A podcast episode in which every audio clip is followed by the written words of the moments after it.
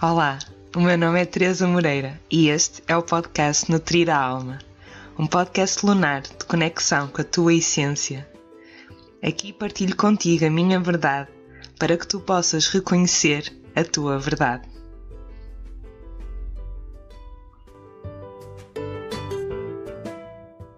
Olá, bem-vindos a mais um episódio do podcast Nutrir a Alma. Hoje trago aqui um convidado especial, um, finalmente, um elemento masculino aqui bem presente, que é a primeira vez que eu trago um homem aqui ao podcast e, e é uma honra uh, trazer o Tiago Bastos. Uh, e é muito giro, Tiago, porque eu vou começar, antes de passar a palavra, vou começar já um, aqui a trazer uns, uns insights que, da, para te apresentar toda esta parte de como é que eu vou apresentar o Tiago, o que é que o Tiago é, o que é que o Tiago representa. Um, e só esta, só isto, só esta reflexão já trouxe aqui pano para mangas, que um, são estes os rótulos, é o terapeuta, é o formador, é o professor, é o mentor, é o coach, e eu vou sentindo sempre esta dificuldade, e é engraçado, todas as pessoas, todos os convidados que eu tenho trazido, e até para mim mesma, como parece que cada vez faz menos sentido esta história dos rótulos, dos títulos, de que parece que isto nos limita, nos coloca é, nestas caixinhas que nós temos vindo a estar ao longo dos anos e, e que realmente não é isso que nos define. E, e, e, se calhar é por isso que cada vez sinto mais esta dificuldade e também das pessoas que trago aqui. De, olha, mas afinal o que é que tu és? como se algum desses títulos dissesse que nós somos. E, então eu fui buscar uma citação da tua, de algo que tu, de uma forma como tu te, te apresentaste num, num evento, que, que diz o seguinte: Sou alguém que descobriu através da expansão de todas as suas partes, ao ritmo do tambor, a leveza, verdade e simplicidade que é viver em alinhamento ao todo. Eu acho que isto diz tudo, que é o que. ou diz uma parte, não é? então, eu, é. Sim, convido-te já a começar, a começar por aqui, com esta, com esta pequena reflexão que já é tanto, não é?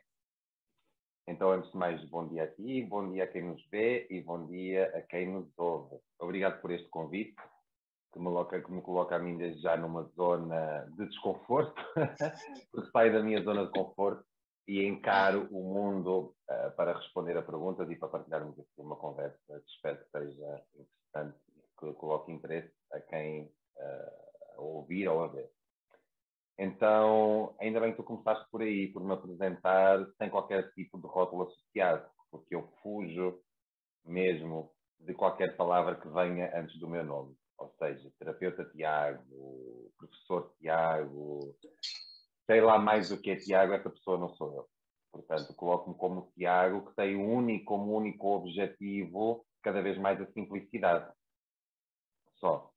E na simplicidade nós não encontramos nem mestres, nem terapeutas, nem gurus, nem xamãs, palavras da moda.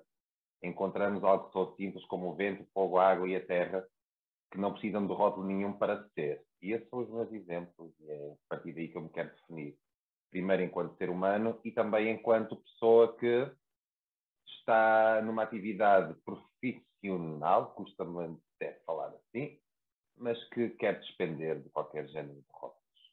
Para mim não faz nem Sim, sim, ainda bem, ainda bem que foi mesmo, foi mesmo esse também o, o, o meu sentido, que cada vez mais os, os certificados, uh, os títulos, um, dizem menos, porque a verdade é que mesmo aquilo que nós passamos a nível profissional tem mais a ver com o que nós somos, ou como tu dizes, o despertar do, do curador, do xamã interno, do que propriamente ir aprender e replicar técnicas, não é? É isso. É isso.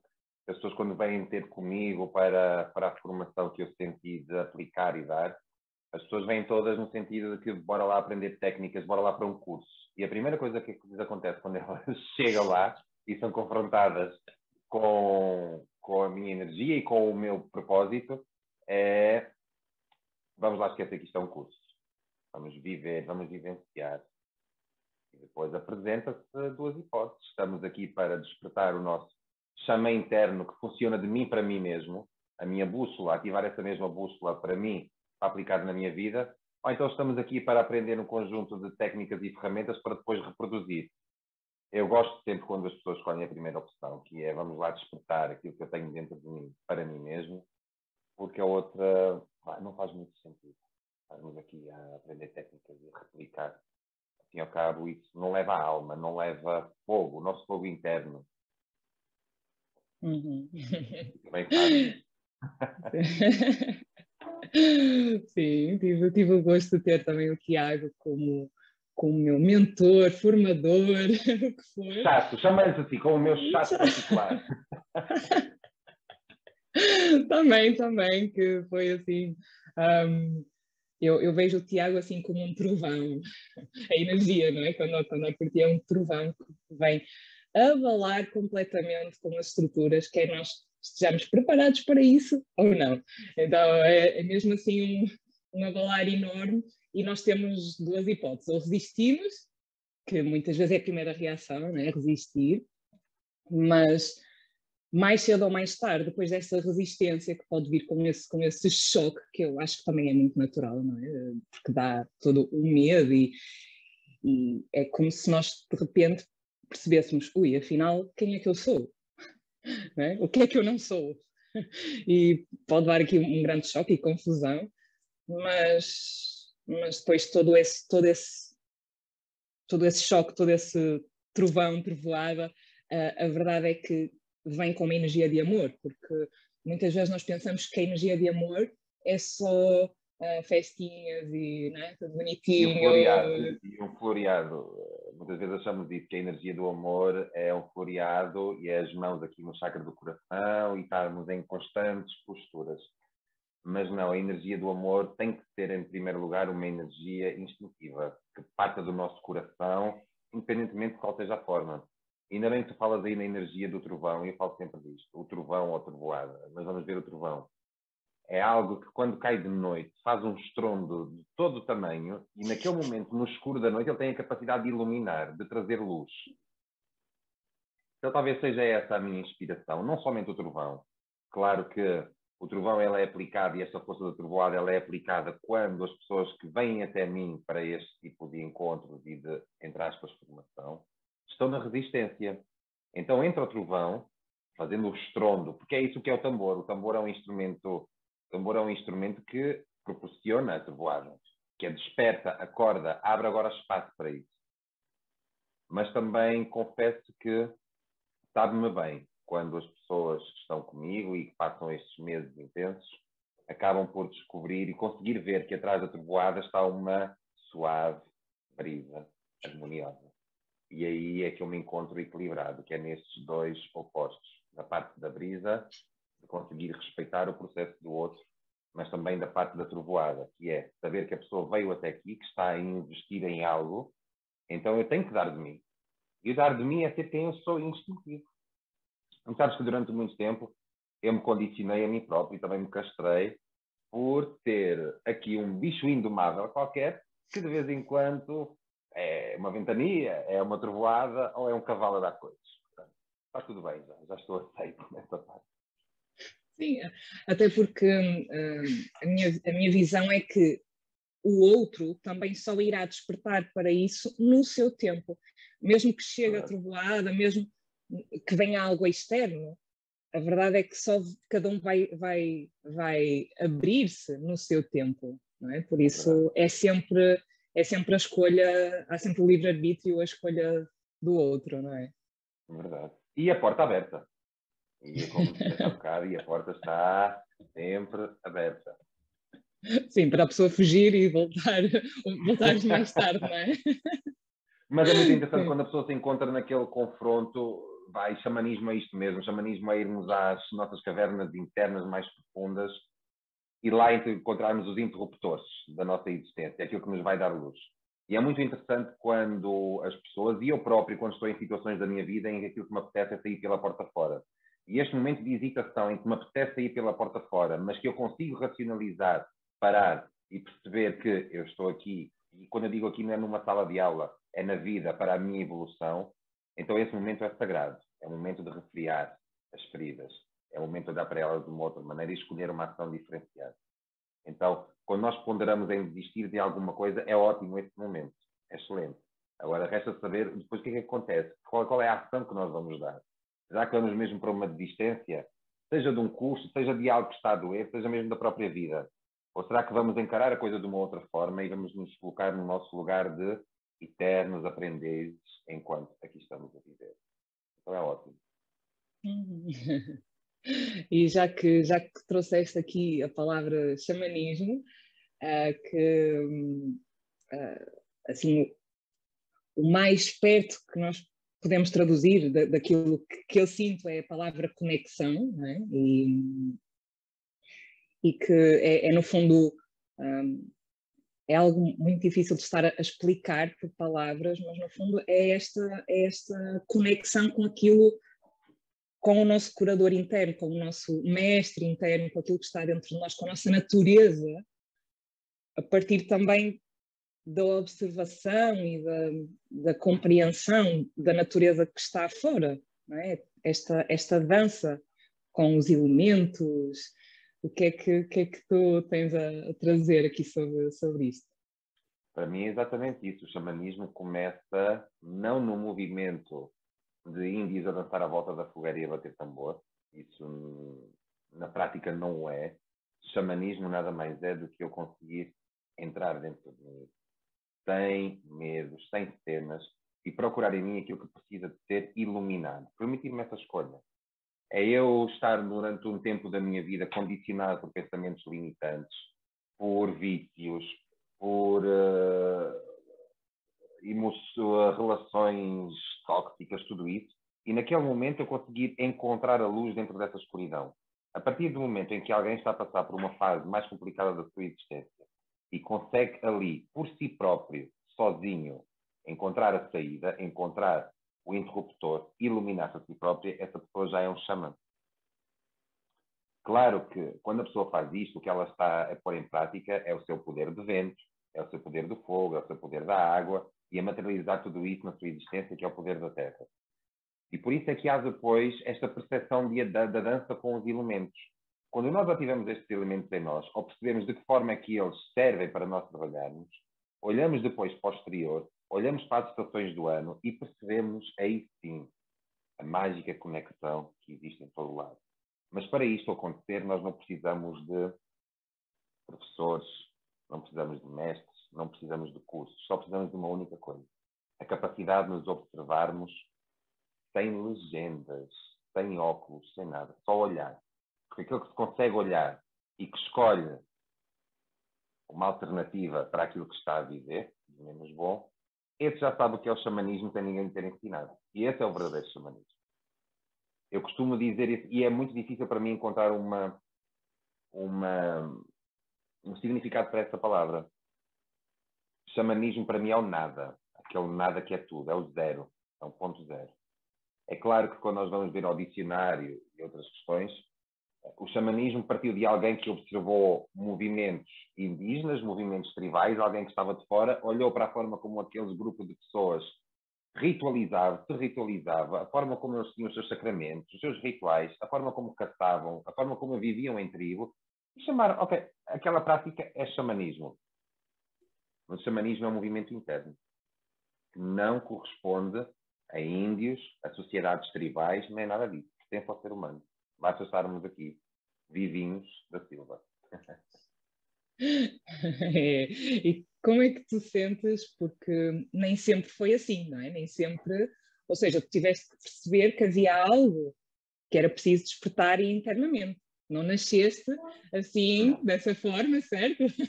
Há todo um não. percurso um, a fazer e recordando esse teu percurso, recordando que continua, como é óbvio, não é? Não é algo que já acabou, que já chegaste a este ponto e já está. Não, é, é não, algo para a vida e mais além.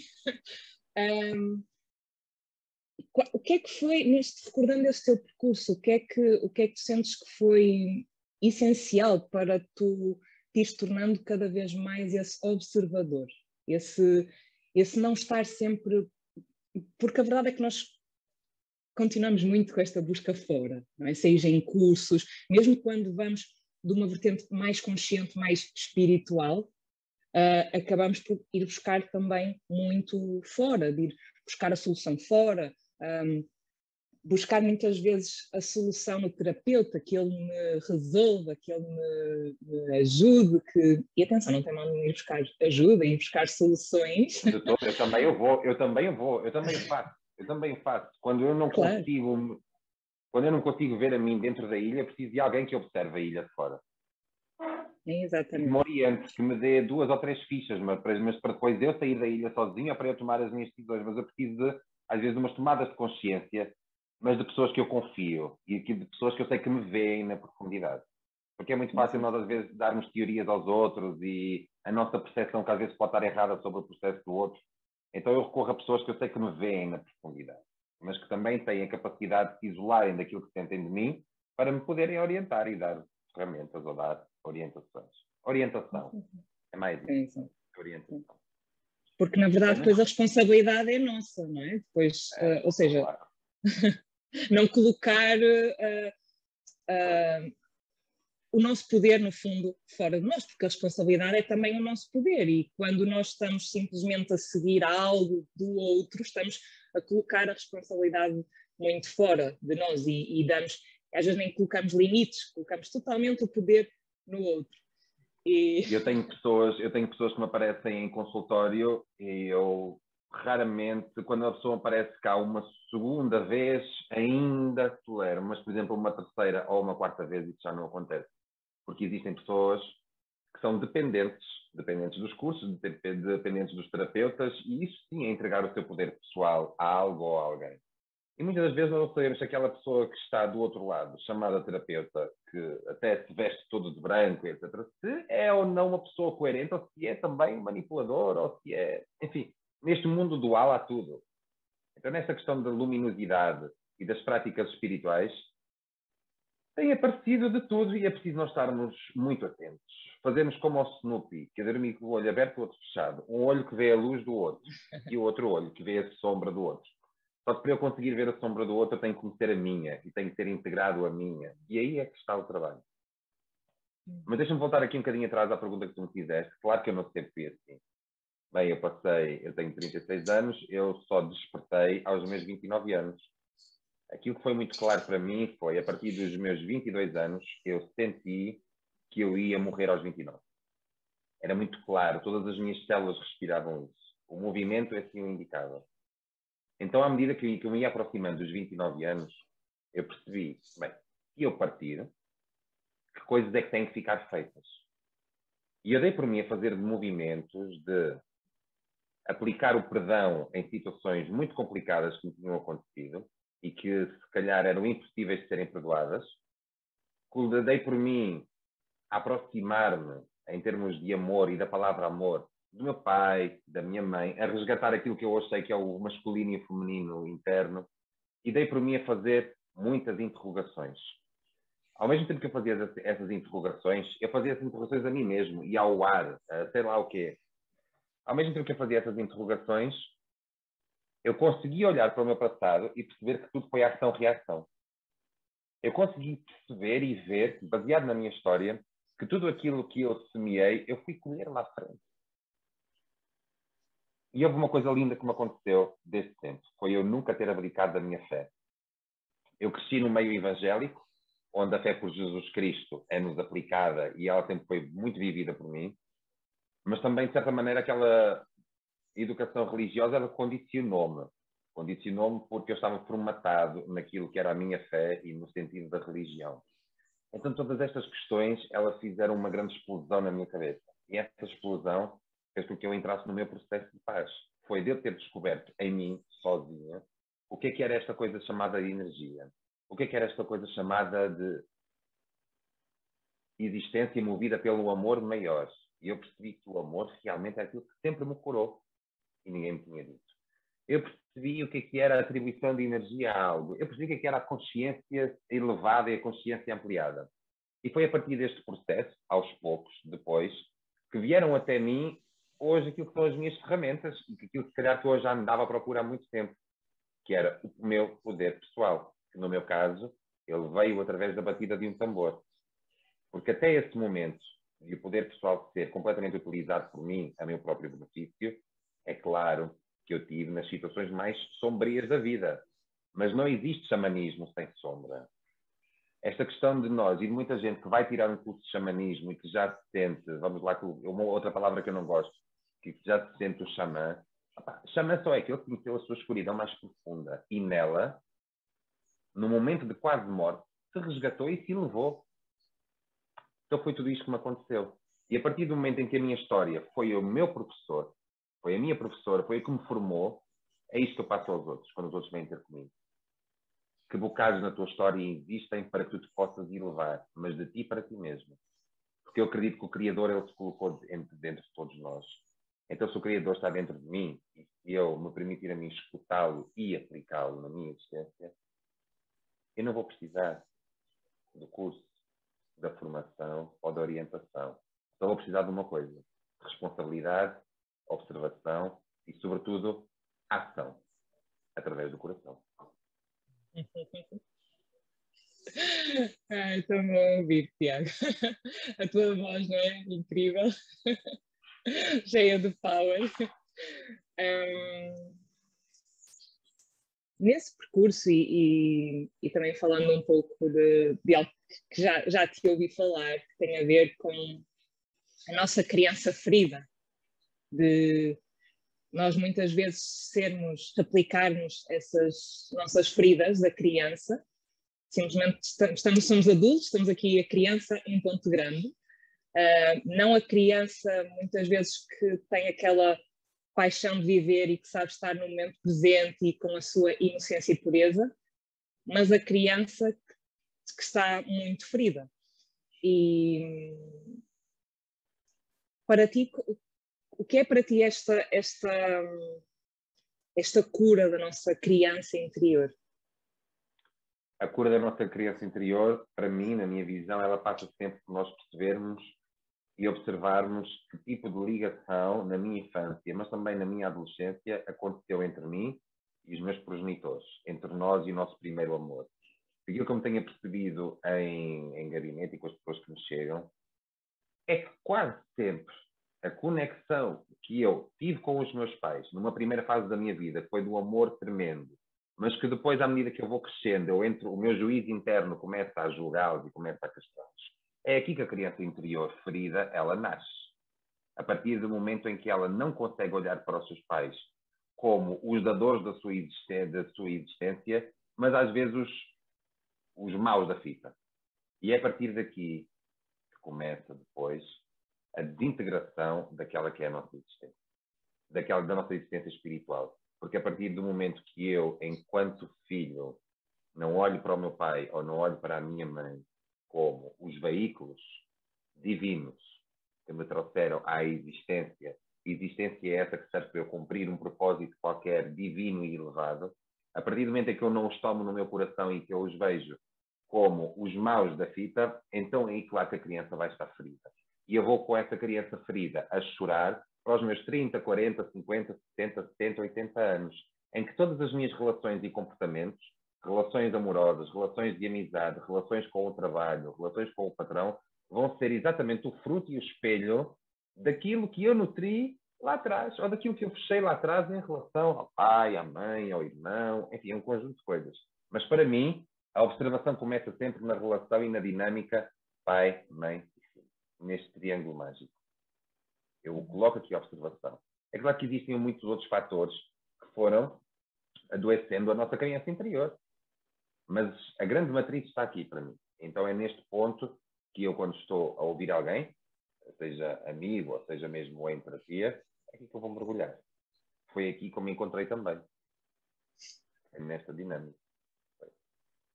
Exatamente. Aí também uh, como falaste, a tua história, de nós honrarmos a nossa história, porque às vezes parece que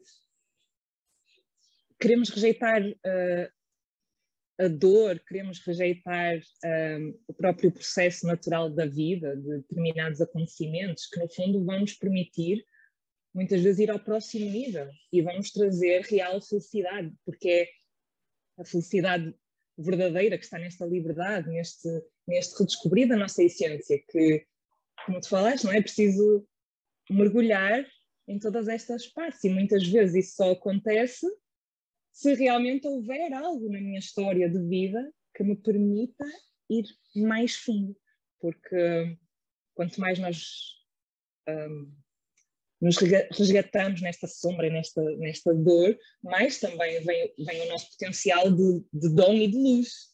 Mas é isso mesmo, e aquilo que tu disseste foi extremamente interessante, que é rejeitar. Deixamos de, de sair. Tive aqui uma nada a acontecer, sorry. Agora imagina tu quando o ser humano se permite rejeitar a sua própria dor, quando ele rejeita essa, algo que lhe dói, uh, ele está a passar ao lado de quê? Está a passar ao lado da sua própria evolução. Agora, também sabemos nós, a dor existe ou existe um aprendizado que ainda não foi feito? Porque quando eu percebo o aprendizado através da dor, a dor nunca existiu. Ela foi professora. Ela nunca existiu. Ela transformou-se em flor. É o processo da, da alquimia da vida. Quando eu consigo transformar a dor em flor, e aqui vamos colocar aqui a flor como a abertura do meu espírito, então obrigado, dor, por tu me teres trazido a informação que eu precisava para avançar. Agora imagina quem fica preso na dor ou quem a rejeita, quem a coloca de lado. Por isso é que eu sou trovão. Por isso é que eu sou trovão. E é por isso que depois eu tenho dois tipos de pessoas. Eh, quem vem lidar comigo no meu trabalho e nestes encontros, nesta, nesta questão toda xamânica, ou sai dali a amar-me e a gostar de mim, ou odiar-me. Porque é exatamente aí que eu vou, é às cavernas. Foi o que aconteceu comigo, foi aquilo que eu fiz comigo. E vá, é isto. ou, ou pode ser ou odiar-te com muito amor, também pode ser isso. Podem também passar por esta fase. É. Eu hoje em dia, eu hoje em dia já, já, já encaro esta, esse sódio com amor com alguma naturalidade, porque confesso que ao princípio me magoava bastante quando as pessoas não percebiam exatamente até onde é que eu estava a querer chegar. No entanto, essa também não é a minha responsabilidade e foi um trabalho que eu fui fazendo aquilo que o outro percepciona, desde a minha intenção, a intenção que eu percepciono que eu tenho, à minha palavra, isso já não é responsabilidade minha. Eu tenho é que saber aquilo que me nutre, aquilo que me movimenta, aquilo que faz com que eu esteja no ativo. E eu não tenho que provar nada a ninguém, a não ser a quatro coisas: ao vento, ao ar que eu respiro, ao fogo que eu sou, à água que eu tenho e à terra que eu piso. Porque é aí que eu estou a provar alguma coisa a Deus. E podemos chamar Deus, podemos chamar Sol, Lua, Universo mas eu chamo de Deus. Ok, e é preciso nós estarmos mesmo, fazermos um trabalho interno e estarmos muito no nosso centro, na nossa raiz, para conseguir um, para conseguir estar aí, estar com essa, com essa confiança do, daquilo que nos move. É? Ou então depois já é algo também muito natural, mas nós temos essa necessidade inerente do reconhecimento, do, do outro, de agradar o outro, e, e quando nós conseguimos observar isso e, e, compreender que o amor expressa-se também a partir dessa da raiva, da, do dizer que não, do bater com a mão na mesa, dizer um basta, colocar limites, que o amor também se expressa aí e não só na delicadeza, na, é engraçado porque nem é só a ação em si, não é só a ação que está a acontecer, é realmente de onde é que ela parte. Porque nós podemos até ter uma ação de gentileza, de festinha, e a base ser um medo, ser algo falso, ser algo que não vem da verdade do coração, não é? Pois é, pois é exatamente isso. É exatamente isso. Quando nós achamos e catalogamos o amor como esta coisa da preocupação constante, que eu estou sempre a ligar para perceber se tu estás bem, a passar-te a mão pelo cabelo, a fazer-te uma festinha, e se achamos que isso é o amor, nós estamos então, estamos a dormir todos. Porque aquilo que para mim é o verdadeiro amor é eu reconheço o teu potencial, eu vejo esse potencial. Vejo também que tu estás aqui presa e paralisada. Então o amor, neste caso, vai ter que ter dado um pontapé no rabo. Porque eu vejo aquilo que há de melhor em ti. E agora, se eu for dar-te uma festinha e apoiar-te, que é, ficaste tu na tua permanência, na permanência da inação, então, será que eu estou a aplicar amor em ti? Eu estou a aplicar é, tu não me és nada. Mas se falasse aí numa coisa muito interessante que é todos nós precisamos, e até mesmo nestes processos espirituais, a necessidade de validação. Eu vou-te dizer uma coisa, que é, a minha história começou ao contrário. Eu não tive processo de validação nenhuma, antes pelo contrário. Quando eu, Tiago, me comecei a afirmar como pessoa que, pura e simplesmente, queria tocar tambor, nem se falava em fazer meditações, nem cursos, nada disso. Pessoa que tocava tambor. Muitos daqueles que eram os gurus e os mestres do mercado, daqui da das praças espirituais, antes pelo contrário. Vieram dizer cobras e lagartos sobre mim, porque ele não tem capacidade, porque ele não tem isto, não tem. Então o que é que aconteceu? Aquela falta, aquela necessidade de validação que eu até tinha, claro que precisava, fez-me o contrário. A falta dela, ou a inexistência dela, ativou o meu poder pessoal. Foi eu não dependo daquilo que outras pessoas que apregam Deus e espiritualidade me possam validar ou não. E foi muito lindo esse processo. Também foi um processo de dor. Mas aí eu descartei-me automaticamente a necessidade de validação. Claro que a outros níveis vou tendo. Obviamente que sim. Nós não somos essa máquina perfeita. Precisa em muitas outras áreas, mas também as observo. E aí resgato aquilo que é chamado poder pessoal. Quem tem esse poder pessoal? Incrível. E já, já que estamos aqui a falar do poder pessoal, eu trago aqui algo que também, também uh, queria, queria abordar, que tem a ver com esta questão do masculino e que, da energia masculina, não é? que está presente, quer em homens, quer em mulheres. E, e trazemos um pouquinho isto para aqui, porque já falei aqui noutros, noutros episódios mais da energia feminina, então sinto que é importante também trazer luz a esta questão do, do masculino, da energia masculina. E falando aqui do poder pessoal, uh, uma das grandes, que eu sinto como grande, um, como grande distorção do, do poder que tem, está relacionado com este masculino ferido, desta distorção do poder pessoal, que é eu exercer o meu poder sobre alguém, sobre o outro. É? E, e eu, eu, vejo isto muito como como essa, essa distorção do masculino sagrado, ou seja, é o masculino já com uma energia ferida. O que é que, o que, é que tens a dizer aqui sobre, sobre isso? Quando existe esse movimento de invasão ou esse momento ou essa, ou essa noção de, de masculino distorcida, acontece porque o masculino não está fundamentado no feminino, não há equilíbrio. Quando o masculino, que é a nossa capacidade de ação, e assim muito resumidamente, quando o meu masculino, a minha capacidade de ação, de proatividade, ele é invasivo, simboliza que o meu feminino, que é a minha parte sentimental, sensitiva, não existe e não está aplicada. O mesmo acontece da parte do o mesmo acontece no homem, porque vá, o masculino e feminino não tem a ver com sermos homens ou mulheres, mas também acontece com quando o feminino não está equilibrado. Quando o feminino não está equilibrado e que não existe um masculino sedimentado dentro da mulher, neste caso, aquilo que é aplicado pela mulher é a manipulação, os jogos de sensibilidade ou os jogos sensitivos não visíveis e não práticos e levados a, ao extremo. Então é neste momento, é neste aspecto que tanto homens como mulheres, femininos e masculinos, devem casar os dois géneros dentro de si.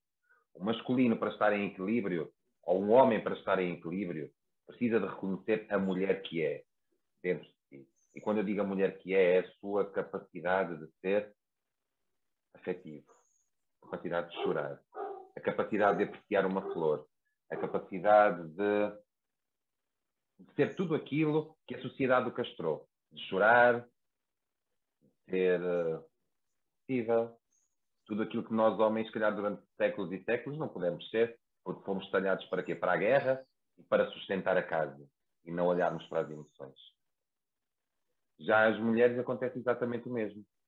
É preciso que a mulher e que se equilibra no seu masculino. E o seu masculino é a sua independência do papel do homem. É a capacidade que ela tem de gerar vida, de se sustentar. Capacidade que ela tem de ser proativa, mas, sobretudo, não dependente da emoção de um homem, ou não dependente de uma estrutura emocional, quando isso tem que partir de nós para nós mesmos. Porque senão os homens se tornam agressivos e invasores e as mulheres tornam-se manipuladoras. É o que acontece quando estes polos estão desequilibrados. Mas assim, muito resumidamente, porque essa linha de trabalho do masculino e do feminino, isto é algo mesmo extremamente profundo que nos dá aqui horas e horas e horas. Sim, sem dúvida. Um, eu estava de perguntar, tu como, como homem, um, essa história do equilíbrio, não é? Do, do, da energia masculina e da energia feminina em ti, uh, geralmente nós falamos muito desta questão mais do feminino, por toda a história que, que temos, temos de, de, não expressar a nossa, a nossa essência, a nossa voz e, e e a verdade é que isso também acontece de uma forma diferente, mas também acontece no masculino, também acontece no homem. E como é que é para como é que é para ti, como é que foi para ti tu conseguires um, equilibrar esta energia feminina em ti, de, de acederes a este nível de vulnerabilidade que, que vai contra tudo aquilo que está definido na sociedade o que é que é um homem, como é que ele se deve comportar. Tudo isto que é, é uma profunda, eu, eu, acredito que é uma profunda dor que está como se houvesse aqui algo amordaçado no, no, no coração, não é? E, porque a verdade é que nós, nós mulheres, quando começamos um processo mais consciente de, de despertar, ou seja, este, este olhar para dentro, uh, é, é algo que é muito parece que é tão natural deste contacto com o nosso sentir, sabes? Uh, pelo menos estou a generalizar, como é óbvio, mas, mas, mas é aquilo que, que eu vou sentindo e vendo na, em quem em contacto, e acompanho, acompanho maioritariamente mulheres. Mas isto para um homem de realmente conseguir uh, chegar aí a, este, a, esta, a, esta, a esta profundidade e a esta abertura, é preciso aqui um, um grande trovão, ou não é? O que é que, o que, é que, o que é que tu sentes em relação a isso? Como é que foi eu vou falar ti? só e só posso falar do meu caso. O meu caso é que eu nasci com a minha energia feminina no máximo. Eu sempre fui extremamente sensível, dedicado aos pormenores, aos detalhes, à sensibilidade do afeto, do abraço e do toque. Sempre fui essa criança, uma criança extremamente dócil e meiga, aquele menino que todas as avós e a mamãe, não sei o quê, todas não queria ter no colo porque eu era esse poço de sensibilidade e de amor. Aquilo que eu vim trabalhar para esta existência foi mesmo a minha energia masculina, que era a energia da ação, e ela estava congelada. A energia da ação de conseguir materializar no mundo aquilo que é o meu papel, de conseguir dizer o meu não, de conseguir criar as minhas próprias, os meus próprios limites e também defesas, de ativar o meu poder pessoal. Eu não nasci com o meu poder pessoal ativo, antes pelo contrário. Eu que nasci e cresci com a minha sensibilidade à flor da pele. Eu tive que encontrar o oposto, que é o equilíbrio através do masculino. De ser um bocadinho mais prático, racional, pragmático. Essa pessoa eu. Portanto, em comparação a mais de metade dos homens, o meu caso foi diferente. Foi, nasceu aqui um homem, mas com um nível de sensibilidade extremamente grande e que precisei, com a minha existência, de conseguir colocar o meu poder pessoal ativo. Porque, vou-te dizer, das minhas grandes dificuldades durante muito tempo era dizer que não. As minhas grandes dificuldades durante mais de metade da minha existência foi conseguir estar num debate com alguém em que eu tinha uma opinião diferente e conseguir expô-la, olhando a pessoa nos olhos. Quando eu, quando eu um dia em casa disse, chega disso, e bati com força na mesa, chega a partir desse momento é que as pessoas não, até esse momento não tinham respeito, porque lá está, eu era uma banana que não conseguia dizer aquilo que sentia ou aquilo que pensava sobre o outro. Mas quando eu coloco o meu poder masculino em equilíbrio uh, a meu favor, aí consegui conquistar o meu lugar de respeito no mundo, consegui conquistar o meu espaço. Mas, agora vamos ver a perspectiva ao contrário. O homem que tenha nascido com a sua sensibilidade, eu não digo reduzida, porque eu acredito que todos nós nascemos com a nossa sensibilidade lá no sítio e que a expressamos principalmente na nossa primeira e segunda infância por ali. Mas um homem que tenha congelado a sua sensibilidade, o seu choro e a sua, a sua harmonia feminina, Isso aí aconteceu, com certeza, por, por um convívio muito grande com grupos de homens. O grupo de homem e o homem em grupos, quando o masculino está em grupo de homens, não se expressam emoções, não se expressam mais nada a não ser comportamentos, e claro que estou a generalizar, não é? Comportamentos sexuais, comportamentos de vícios, comportamentos de jogos de futebol, etc, etc, etc, o masculino na sua força. E obviamente que para o homem conseguir expressar a sua vulnerabilidade, ele não vai conseguir fazê-lo nesse mesmo grupo onde ele está inserido. Ele precisa de conseguir primeiro dentro de si, sozinho, conseguir chorar, descongelar, e depois começar a pedir ajuda e procurar ajuda. Mas também sei que ainda falta um bocadinho para que esta massa de homens esteja em equilíbrio com a massa de mulheres que está num trabalho profundo de, de equilíbrio. Vê-se muitos círculos de mulheres, cada vez mais. Círculos de homens, felizmente, se vai vendo. Mas aquilo que tem sido fantástico na minha perspectiva e no meu, na minha observação, é que os homens que me chegam e têm chegado cada vez com maior número às formações e aos encontros, são homens que, mesmo com uma existência muito fechada nas suas emoções, vêm todos na disponibilidade de tornarem possíveis. É muito lindo. Tem sido visto, tem sido lindo. Quando o homem fala das suas emoções numa roda, ele é capaz de pôr toda a gente a chorar. Não por causa da sua história, mas é de nós vermos uma montanha a desmoronar. Isso é incrível. Assim como é lindo quando uma mulher pega no tambor e mostra a sua força. Aquela força ancestral que está nela, que é a força da caça, da iniciativa, do poder pessoal, do não depender do homem. Isto é incrível. Eu tenho assistido, mesmo com a graça divina, tenho assistido muito a isto ultimamente. Sim, no fundo, no fundo passa tudo por isto, não é? De equilibrarmos estas, não há nenhuma energia melhor que a outra, é simplesmente as duas estarem na sua, no seu potencial uh, divino e reconhecendo uh, quando está a entrar no, na sombra, ou no que, no que quisermos chamar, ou quando está uma energia mais, um, mais uh, para um extremo, mais corrompida, ou, ou o que for, é estarmos muito atentos de, daquilo Eu que faço está... sempre esta, esta observação. Se nós não tivéssemos um corpo físico, corpo físico esse que tem um género instalado, masculino ou feminino, o que é que seríamos nós? Sem o corpo. Seríamos o quê? Um homem? Seríamos uma mulher? Seríamos ou somos uma mistura perfeita das duas coisas? Se calhar lá no fundo nem sequer um género específico tem. O que é que nós somos? Tem que ser esta definição física da pele e de um órgão genital. Então, a partir daí tem que começar o equilíbrio. Aquilo que eu sou dentro de mim não olhando para o meu papel enquanto homem, só porque eu tenho um órgão genital masculino, não olhando para o meu papel de mulher, só porque eu tenho um órgão genital feminino. É claro que isso é uma condicionante. É claro que isso precisa de trabalho e precisa de um posicionamento na vida.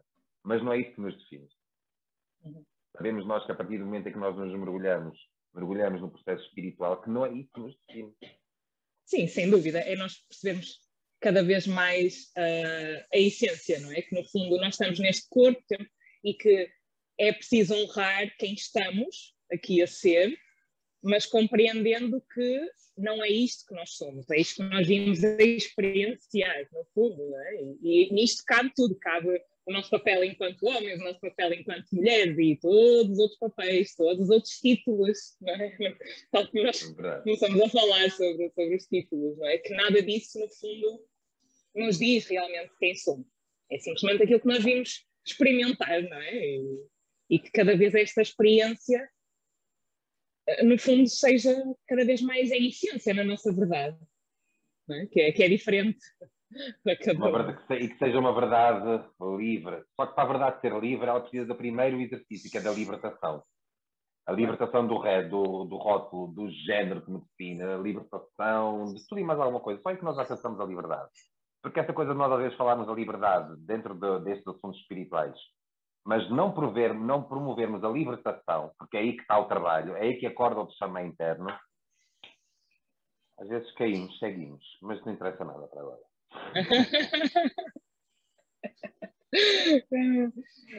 um, sentes que é um desafio nós vivermos a partir da nossa verdade, a partir do coração? Sentes que é. Sentes que é um desafio? tipo, diário Olha, ou constante? Ou... É Sinto que é um grande desafio, talvez o maior. Porque a partir do momento em que eu vivo a partir da minha verdade interna, do meu coração, daquilo que eu sinto, e aquilo que eu sinto não é, nem tem que ser compreendido por mais ninguém, a não ser por mim, lá está, eu sinto. A partir do momento em que eu me permito a mim viver a verdade a partir daquilo que eu sou e daquilo que eu sinto, é uma coisa que é certa que vai acontecer. É que se eu tive, se eu tive até ao momento 40 pessoas à minha volta, talvez eu vá ficar com 5. E muitos de nós não conseguimos depois encarar aquilo que é a solitude, porque vamos confundir com solidão. E quando nós percebemos que a minha verdade interna, ela vai afastar pessoas à minha volta, desde o marido, da mulher, do gato, do cão, seja lá daquilo que for, do patrão e das estruturas velhas, se calhar eu prefiro é ter essas estruturas velhas ao pé de mim, para me conseguir sentir o quê? Validade. Então, vivermos a partir do nosso coração é um caminho desafiador. Ele vai nos separar daquilo que foram as velhas paisagens do passado e vai nos trazer novas. E talvez nessas novas paisagens nós nos vamos cada vez ver mais sozinhos. Se bem que esta palavra sozinho é um bocadinho complicada de ser entendida. Eu tenho um lema que é este, para mim, só, é só meu. Mesmo que eu termine a minha vida e a minha existência, daqui a muitos aninhos, velhinho, só eu e a companhia do vento, mesmo assim eu vou saber que estou certo. Porque eu sei se eu viver toda a minha vida a partir desta, deste foco que aqui está, eu não tenho dúvidas nenhumas. E mesmo que daqueles 40 tenham ficado 5 e daqueles 5 não seja lá nenhum, mesmo assim, se a bússola continuar a ser essa que aqui está, não é este desenho, mas é o que está atrás do desenho, uh, o desafio vai ser cumprido. Mas respondendo à tua pergunta, é o maior desafio deles todos vai-te separar. Viver segundo a tua verdade interna vai-te separar de quem não vive com a mesma. E basta olharmos para o mundo, ligarmos o telejornal à uma ou às 20 horas da noite e percebermos que o mundo não vive a sua verdade interna. Mais de metade das pessoas não vive a sua verdade interna. Então, aquele que se permite a viver a, a sua verdade interna, para já vai ser visto como a ovelha fora do rebanho. Vai ser visto como o louco. Vai ser visto como sei lá o quê. E há um movimento de, afastação, de afastamento. Olha, afastação a palavra. Afastamento. É esse movimento. Eu vejo o processo espiritual e o nosso processo de autoconhecimento como um pé. Que, à medida que eu me conheço mais, esse pé vai crescendo. E depois nós temos os sapatos. Os sapatos são as pessoas que me acompanharam, que estavam lá atrás, ainda quando não era desperto. Essas pessoas são sapatos, então se o meu pé cresceu, já não me serve. Eu não vou fazer força. Não posso fazer força. Não dá. A pergunta é: estamos disponíveis a viver esse grande desafio? Porque ao mesmo tempo que ele nos vai trazendo uh, um afastamento daquilo que foram as velhas paisagens, ele vai nos trazendo cada vez mais a certeza do caminho certo. Quando nós estamos no caminho certo, aquilo que a vida nos traz não deixa voltar atrás. Nós queremos ir mais e mais e mais. Porque há uma confirmação muito direta, bastante direta. Para mim, a espiritualidade é este jogo bastante racional de que quando eu estou no caminho certo, há uma confirmação mágica da vida que me vem dizer que aquele é o caminho certo. A espiritualidade não é só eu ter uma fé vazia em algo e ser louco a partir daí. Não. É dois e dois serem quatro. Ação, reação. Tudo isso. Tudo isso. Sim, no fundo a espiritualidade não é. Uh, e todos estes conceitos não que trazemos do, do masculino, do feminino, o xamanismo e tudo que nós, todos estes, uh, estes termos, é? estas palavras que às vezes parece que limitam tanto, porque, porque é tão mais, não é? Isto é, é tão além das palavras. Um, mas no fundo isto do, do, ser espiritual não é tanto sobre uh, o ir tocar tambor e à volta de uma fogueira, é aquilo que está a partir daqui, aquilo que a intenção que eu coloco, aquilo que eu sei que essa, esse momento me vai trazer, o estar aberto a essa, a essa cura, que no fundo é tu, tudo isto é, é, é, sobre isso, é sobre a nossa cura interna, não é? é isso que é a vida, é esta experiência que nos leva a esta cura, este, este contacto com a essência, com o amor e por todas as partes de nós, por essa integração do, sermos humanos, é? E, todas aquelas coisas que a sociedade rejeita e que, e que só faz ficar tudo isso ainda mais na sombra, não é? E, e não, não podermos expressar, não podermos um, assumir. É? Então, espiritualidade é muito além disto do, do ser o, o uh, determinados rituais, determinadas músicas, não é? Sabes que é muito simples, eu, eu recordei de uma. Sim, sim, diz. Diz, diz. Não, diz, diz. Um, é, é, é, isso recorda-me um dia muito específico que eu estava a ir para o curso ou a formação de xamanismo contigo e de manhã acordei com uma vontade imensa, eu não sei se cheguei a contar essa história, acordei com uma vontade imensa de ouvir uma música, nesse dia que estava a preparar para ir para o curso. E é uma uma música popular, uma música pop, de, que era da moda na altura.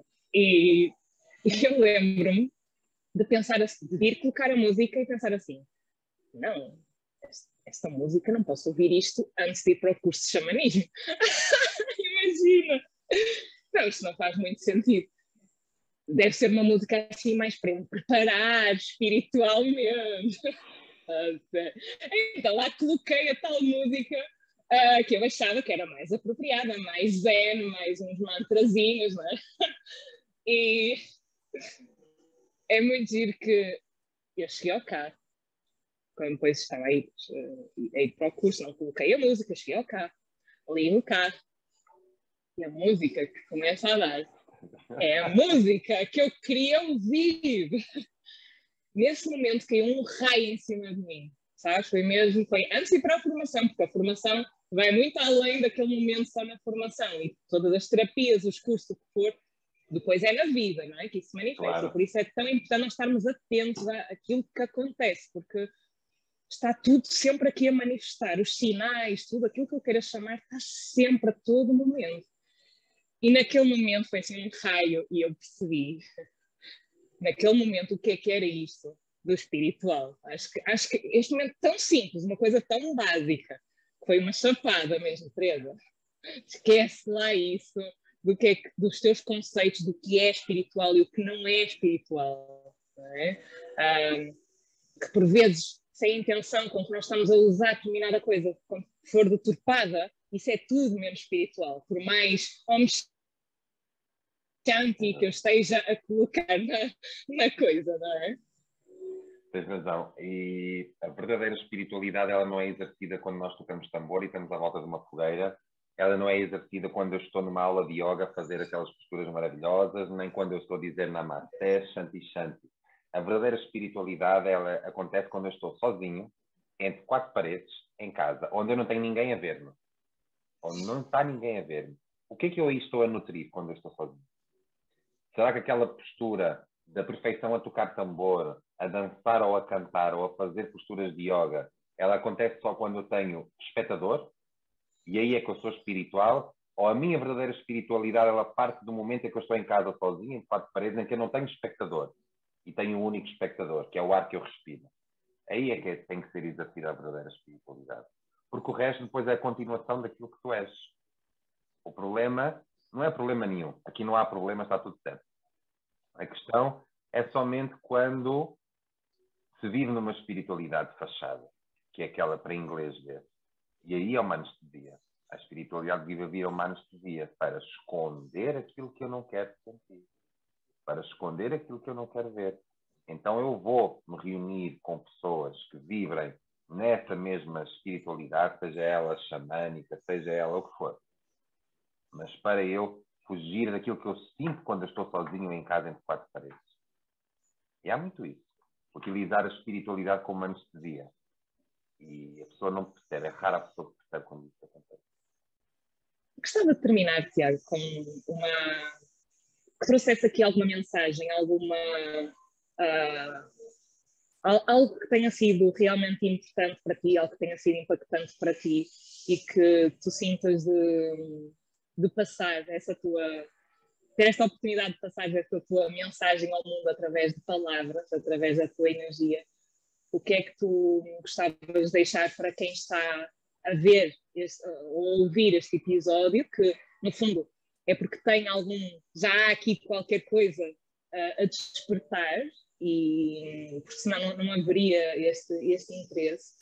E um, o que é que tu queres dizer para quem está neste caminho de autoconhecimento? Para quem já está neste caminho de autoconhecimento, eu deixo duas palavras: verdade e coerência. A verdade, por mais que toda a gente tenha a sua verdade, etc, etc, existe uma verdade universal, que é uma verdade, é a verdade do amor e de aplicarmos esse mesmo amor em todos os lugares internos e externos que estão sombrios. E a coerência é exatamente isso. A coerência é o poder da ação, em que eu devo manifestar nas minhas ações aquilo que eu sei que é o espiritualmente correto, essa mesma verdade do amor. Porque uma pessoa que, se, que já esteja nesse caminho do autoconhecimento e da espiritualidade, mas que não vibre nesta verdade do amor e na coerência na ação, então a espiritualidade não está a servir para nada e o autoconhecimento não está a, a ser aplicado. Deixo também a palavra para quem ainda não iniciou este caminho, que esse é um caminho de autoconhecimento e de autoobservação e de interrogação, de que a vida não é só aquilo que nós tocamos, não é só aquilo que eu penso, não é só aquilo que eu tenho. Que a partir do momento em que nós nos interrogamos sobre mais, as respostas começam a chegar.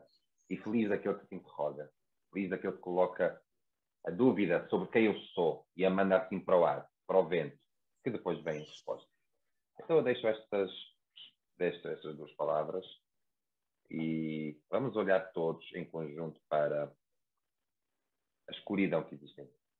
Porque é lá, e somente lá, que faz sentido haver luz. Só a partir daí é que nós nos iluminamos. Tiago, é assim, tu sabes, não é? É uma honra enorme ter-te aqui, uh, ter-te no meu caminho, partilhar este caminho contigo. Um, e, e, é mesmo muito bom ter-te aqui neste, sei que é um desafio, foi um desafio para ti e ah, por isso sinto-me ainda, ainda mais honrada por abraçares este, este desafio e, e poderes... Deixa-me só dizer aqui uma coisa a quem nos vê, quem nos ouve, que é esta. Hum eu sempre lancei muitos desafios à Teresa, gigantes, uh, enormes, que para ela seriam inconcebíveis em determinadas alturas da vida dela, e ela trouxe-me este. E este desafio de hoje estar a falar para uma câmara, ou um podcast, não sei se isto vai ser, vai ser visto e vai ser ouvido, não é? Exatamente. Um enorme desafio. Retirou-me da minha zona de conforto e colocou-me num lugar que é o lugar da exposição. E isto para mim era impensável aqui há algum tempo atrás. Então eu percebi que alguém que eu tenho uma estima e que me já mostrou respeito, entrega e confiança me está a trazer aquilo que eu preciso, então eu vou aceitar. O que é que acontece quando nós fazemos uma separação? Quando nós separamos? Percebemos que aquela hesitação que nós tínhamos ao princípio, que não faz sentido de haver. que não, não, não, deveria, não deveria, ainda bem que ela, que ela aconteceu, mas não faz sentido nós às vezes estarmos a alimentar a hesitação quando depois nós nos permitimos a ação e conquistamos a superação no fim, tornamos isto ó, pessoas muito mais leves, que é como eu me sinto agora. Então, obrigado a ti por tu me teres vindo trazer algo que me deu comissão. Que nada mais era do que estar a falar para uma câmara e para ti. É? Sim, sim, sim. Sim, e, e, ainda bem que traz isso, porque é mesmo perceber que isto é contínuo, nós estamos sempre a ir buscar, a resgatar novas partes de nós e sempre a ir para esta zona de, de rasgar aqui dentro, de desconforto, e que depois nos traz o quê? Este, quando nós nos permitirmos é? ir esta abertura e, e sermos cada vez mais quem viemos para ser, não é? Eu estou consciente, ainda tenho aqui mais umas libertações a fazer, que eu espero não demorar muito e ainda nos próximos dias, uh, porque quando nós estamos em observação nós conseguimos perceber, não é? Então eu sei que há aqui umas poucas que eu nos próximos dias já vou resolver essa questão. que bom. Tiago, abraço assim imenso. E... Um beijo a ti e a toda a gente que aqui esteve. Uh, Obrigada. Obrigado. E até já. Até já, querida. Até já. Um beijinho.